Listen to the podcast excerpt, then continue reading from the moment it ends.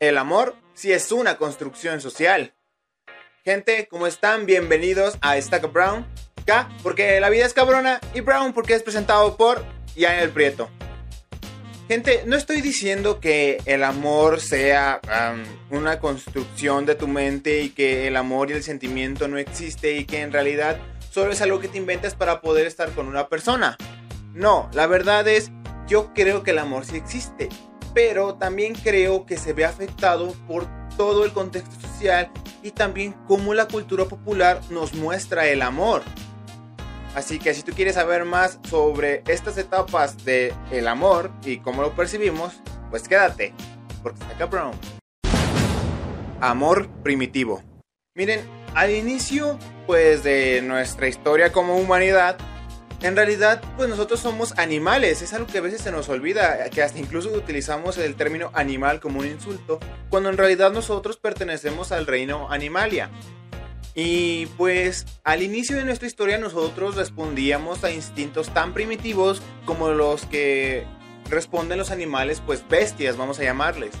Eh, nosotros respondíamos a estos instintos que era, pues ya saben, comer, pues, reproducirnos, entre muchísimos otros.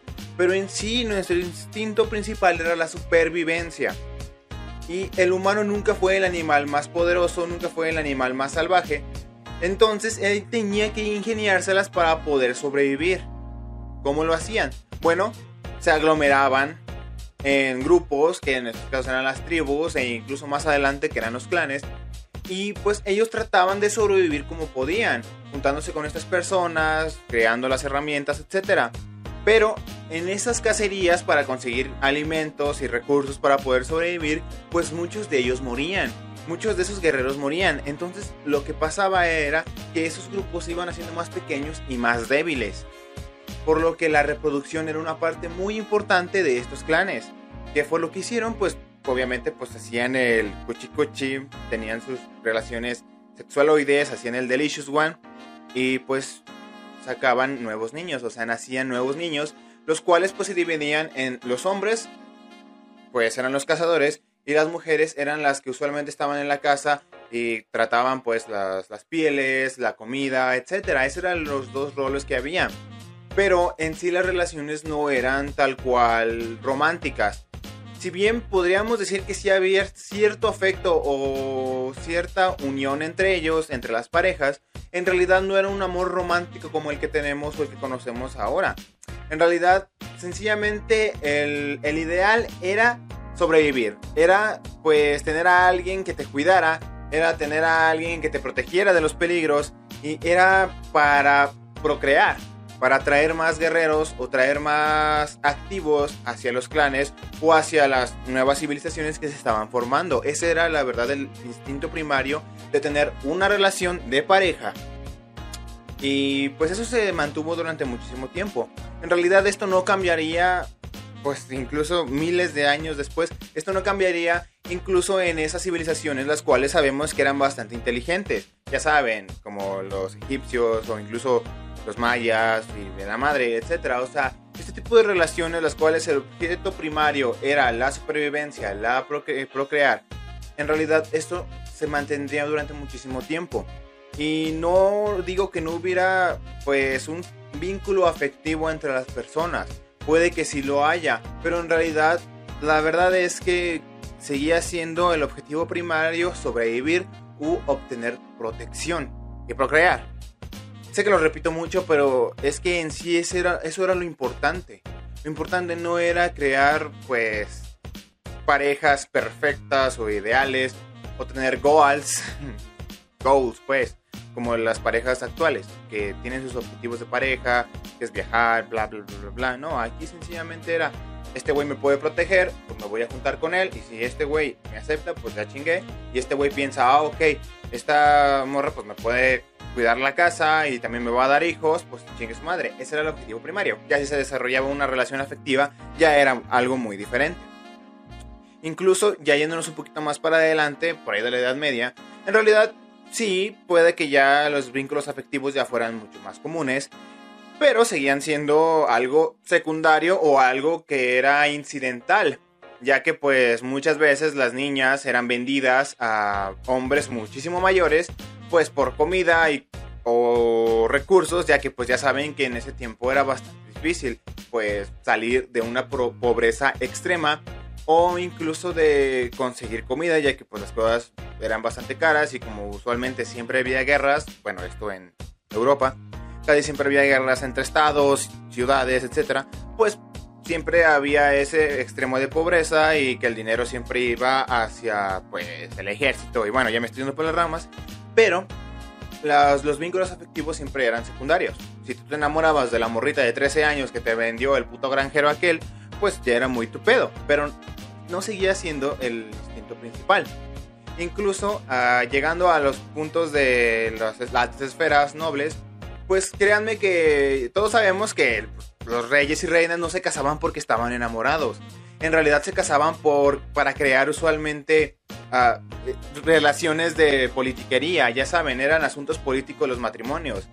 Los matrimonios no eran ese ideal o ese punto de que el amor se vuelve algo muchísimo más grande. No, en realidad aquí los matrimonios eran para conseguir dinero, para hacer alianzas entre países, para que dos países no tuvieran guerras, para complacer incluso también a, los nobles y al pueblo también. Los, muchos de los, de los matrimonios era para complacer y hacer que la gente estuviera del lado de los reyes.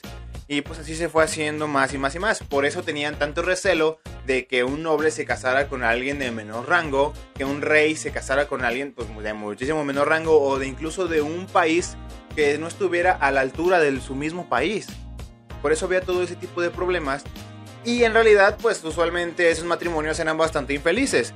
En realidad casi no hay ningún registro de algún matrimonio entre reyes que es forzado, esos matrimonios eran forzados, que de verdad llegaran a un punto en el cual se amaran. Por eso existían las figuras del eunuco, que era un hombre que lo castraban y no podía procrear, pero aún así se le paraba y podía pues satisfacer las necesidades de la reina y los hombres, pues los reyes, podían tener cualquier mujer que quisieran. O sea, ellos podían hacer lo que quisieran, solamente controlar los dedos. Así que, pues, hacían lo que les daba la gana. Como por ejemplo esas leyendas aquí en México de que Maximiliano y Carlota en realidad, pues no se amaban tanto. Y Carlota hacía sus orgías en una pequeña casita y Maximiliano era, pues, era homosexual. Qué raro, ¿verdad? Y bueno, ese era el amor. Podría decirse que era como las primeras etapas, etapas del amor, donde el ideal no era romántico, sino que era de instintos de supervivencia o de, pues, de protección, en pocas palabras. Amor romántico. Ahora, yéndonos ahora como a los años 1600, a los años de Shakespeare, todos conocemos a Shakespeare, ese hombre que escribió tantas obras majestuosas pero que la de la que vamos a referirnos ahora es Romeo y Julieta. Nos referimos a este porque eh, a partir de este tipo de güeyes que escribieron y que empezaron a idealizar el amor, no solamente el amor entre parejas, sino el amor hacia Lo que pasó aquí fue que estas personas como que empezaron a desarrollar otro tipo de amor en el cual las personas ya no solo se trataba de que se juntaran, porque era bueno para ellos, sino que la misma persona A y B, hombre, mujer o lo que sea, pues el hombre tenía que dar a la mujer, pero también la mujer tenía que darle al hombre. Se debían a sus parejas. Las personas tenían que respetar a sus parejas más allá de sus capacidades para darles algo, sino que ahora el vínculo afectivo era algo romántico. Ya saben, Romeo y Julieta es de esas cosas en las esas pues obras en donde ambos personajes están dispuestos a darlo todo por la persona que aman. Amarla tanto que estaban dispuestos a morir juntos para que, pues, su esperanza era que se fueran al otro mundo y pudieran permanecer juntos y que nadie los molestara, porque ya saben, las familias de estos dos personajes eran enemigos, eran pues grandes personas nobles, las cuales tenían bastante recelo de con quién te podías casar o con quién no podías casarte. Entonces tenían todo en contra, pero ellos aún así, por ese vínculo que tenían, por ese vínculo amoroso, decidieron casarse e ir en contra de todo lo que sus familias creían y también de todo lo que se creía en esa época. Así que pasó. Ellos se suicidaron. O sea, hicieron un acto de amor que fue el suicidio, lo cual, pues no sé. En realidad, cuando lo lees sí es bastante romántico, pero después lo piensas y dices, no mames, ¿qué pedo con esto? Pero, o sea, la moraleja era que tú tenías que hacer lo que sea para ver a tu pareja feliz y estar con ella y hacerla feliz. Esa, ese fue el ideal. Y gracias a todos estos autores como Oscar Wilde, también con, ya saben, bueno, creo que fue hasta el 1800, pero él escribió el retrato de, Dorian Gray, donde pues también hablaba mucho del amor a sí mismo y también de otros temas más, ya saben, duros de, de hablar. Pero, o sea, al final el amor se empezó a idealizar de una manera en la cual ya no solamente se trataba de obtener algo, sino que tú tenías que dar algo para que de verdad fuera amor. Aquí las parejas ya habían evolucionado a tal punto en el cual ya no solamente era que te entregaran a la niña de 13 años pues para poder procrear y satisfacer tus necesidades sexuales, entre otras, sino que ahora em, tú elegías a la persona, la conocías y decías, ok, quiero casarme con ella porque la amo, porque de verdad quiero estar con ella. Y pues eso hizo que el amor romántico se formara y floreciera. Y es el amor que más o menos mantenemos hasta el día de hoy, donde las personas conocen a otras personas y ya no es tanto de que, ay, pues es que este güey es rico, me voy a casar con él, aunque sigue existiendo. Ay, pues es que pasó tal, sino que, bueno, a lo que me quiero referir es que ya no hay, los, los factores externos ya no son tan importantes a la hora de elegir una pareja, sino que ahora si se crea un vínculo amoroso y ese vínculo amoroso se respeta, ya saben, porque pues, antes la infidelidad y el abuso de la mujer era lo más común y que pues la mujer tenía que aguantar todo porque en realidad no podía tener otra vía de sustentar de sustentarse, ya saben, porque antes las mujeres no trabajaban mucho y dependían de los hombres. Entonces tenían que aguantar todo tipo de abusos. Porque sí, a pesar de que el amor romántico se desarrolló, como ya les dije, gracias a Shakespeare y otros autores, en realidad seguían habiendo muchos abusos de los hombres debido a que tenían todo el poder para hacerlos, porque pues ellas seguían dependiendo de ellos. Y la frase de tú no eres nadie sin mí en realidad era bastante cierta en ese momento, al menos del 1600 hasta la mitad de los 2000 del 2010. Pero bueno, el chiste de todo esto es que el amor romántico había llegado a tal punto que en todas las personas se incrustó ese concepto del amor romántico. En las, en las altas esferas de los reyes y eso, pues aún no, ya que pues, los matrimonios políticos seguían siendo pues lo más común, pero cuando las personas dejaron de ser tan analfabetas, y no les estoy diciendo pendejas, sino que en realidad no eran educadas las personas más normales, como se debía, y empezaron a leer y empezaron a ver este tipo de obras y cosas así, pues también se les incrustó este concepto del amor romántico, ya no del amor por necesidad o primitivo. Entonces, así fue como fue creciendo y cada vez más autores salían y escribían ese tipo de cosas, las relaciones que se daban ya eran pues bastante fuertes en respecto al vínculo amoroso y así se creó el amor romántico.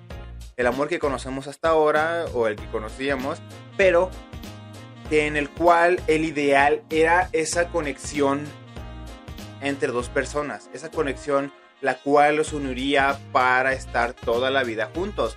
Si tenían suerte, porque también pasaba que pues, había divorcios y la chingada, por algo se creó, se creó el divorcio y resultó que pues las personas respetaban bastante el amor y se convirtió en algo muy común en nuestro vocabulario y en algo que en la cultura popular, en la cultura general, se quedó como algo que siempre lo pensamos, que siempre lo definimos a nuestra manera.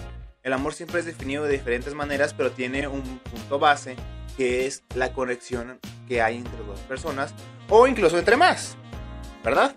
Pero sí, al fin y al cabo, esa fue la evolución del amor y fue porque alguien escribió que el amor romántico era lo mejor. Entonces a eso me refiero.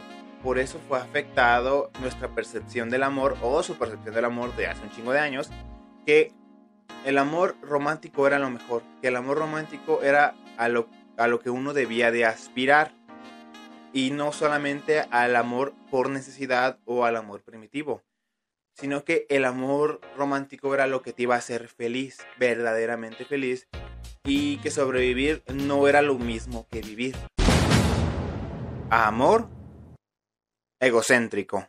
Hoy en día hemos tenido una involución, evolución, no sé cómo definirlo, pero es algo extraño, ya que el amor ha empezado a tener ciertos ciertas ideas también incrustadas bastante por la cultura popular, en este caso películas, series, libros, etcétera, en donde los comportamientos de lo que se llama amor, pues vamos a ponerlos y definirlos como tóxicos.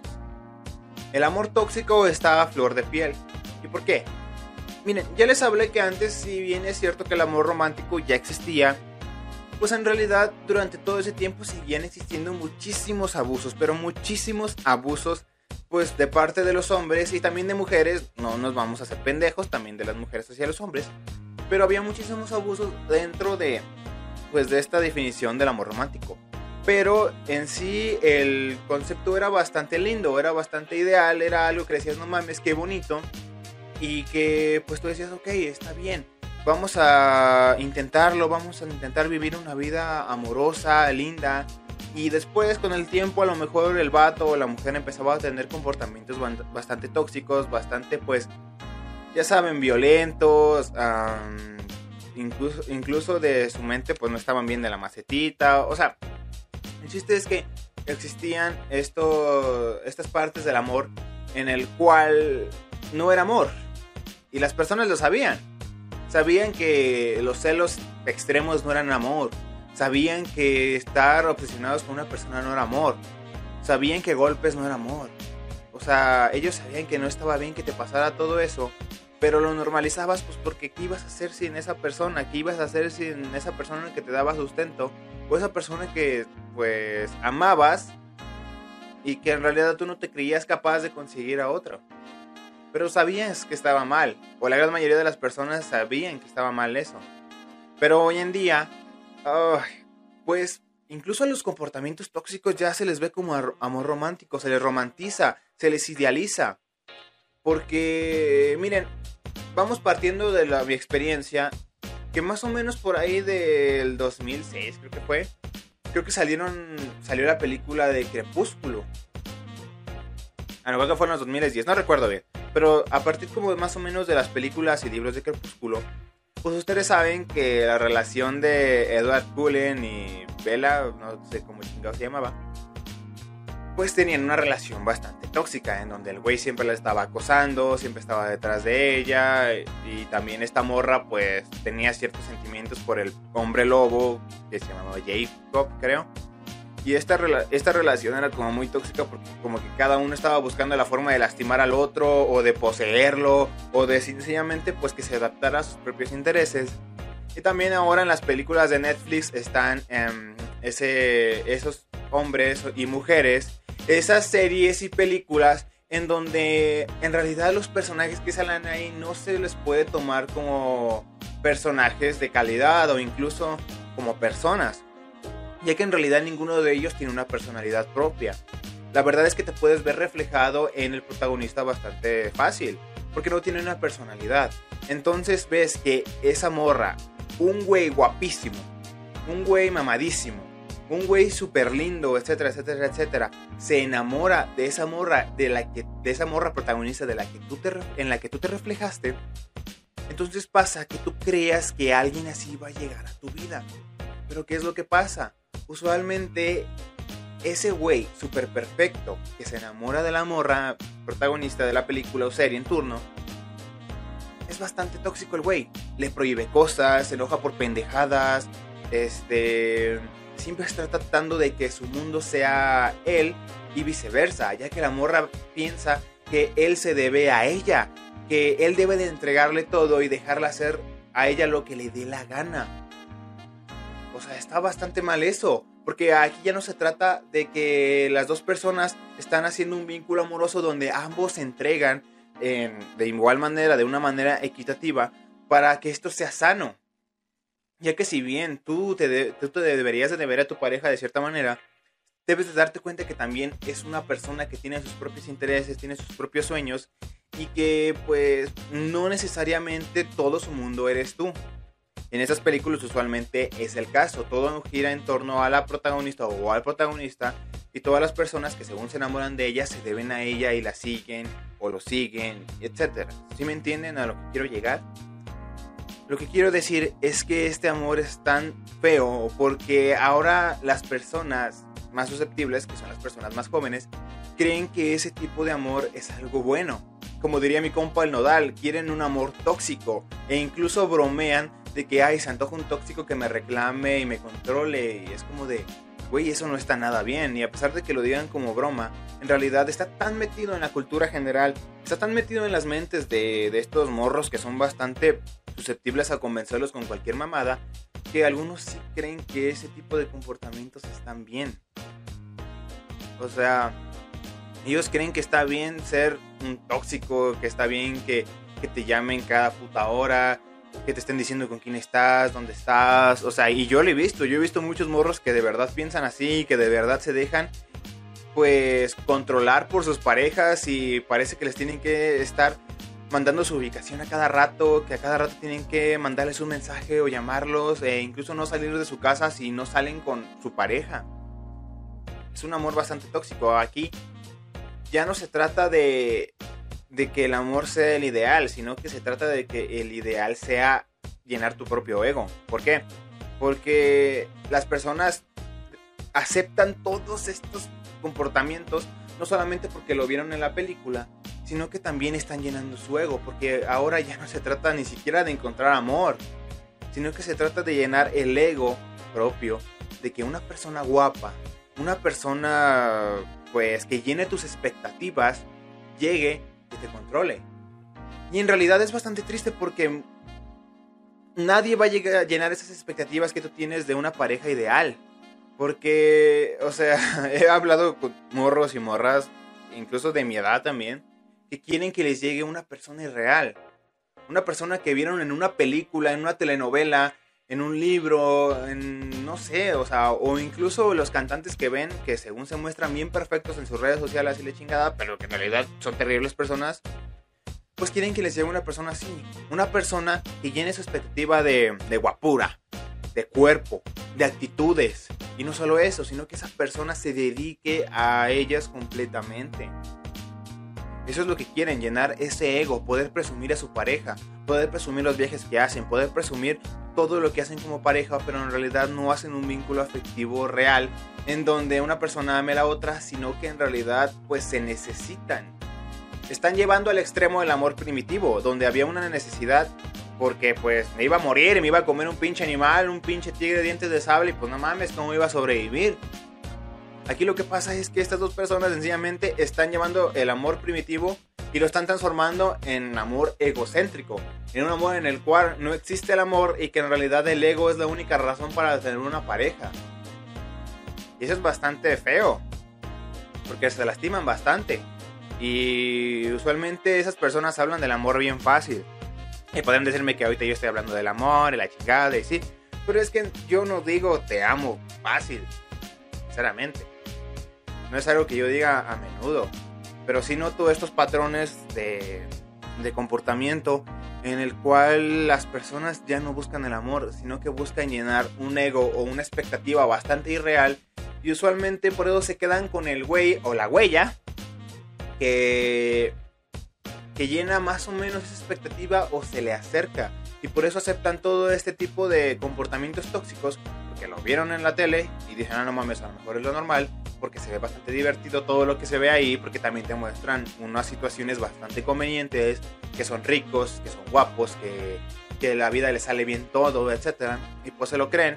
Y entonces aceptan todo ese tipo de comportamientos tóxicos de este güey que más o menos llena esa expectativa o más o menos se le acerca. Dicen, pues no hay pedo, porque está llenando mi ego. Entonces trátame tan feo como quieras, prohíbeme lo que quieras, contrólame todo lo que quieras, porque pues tú te pareces a eso que yo quiero, a eso que yo deseo, pero que en, realidad no quiero amar. Y bueno gente, eso fue todo por el podcast del día de hoy. Si de verdad les gustó, por favor denle like, compártelo y suscríbanse al pinche canal si están viendo esto por YouTube. Y si lo están escuchando por Spotify, por favor síganme para más contenido como este. Si de verdad no quieren ver todo el episodio así completísimo, pues vayan a Facebook y síganme porque ahí subo clips pequeños de todo lo que digo aquí. Y también síganme en Instagram porque, pues, para llenar mi ego, porque mi propio ego de, de, Instagram, para tener más seguidores.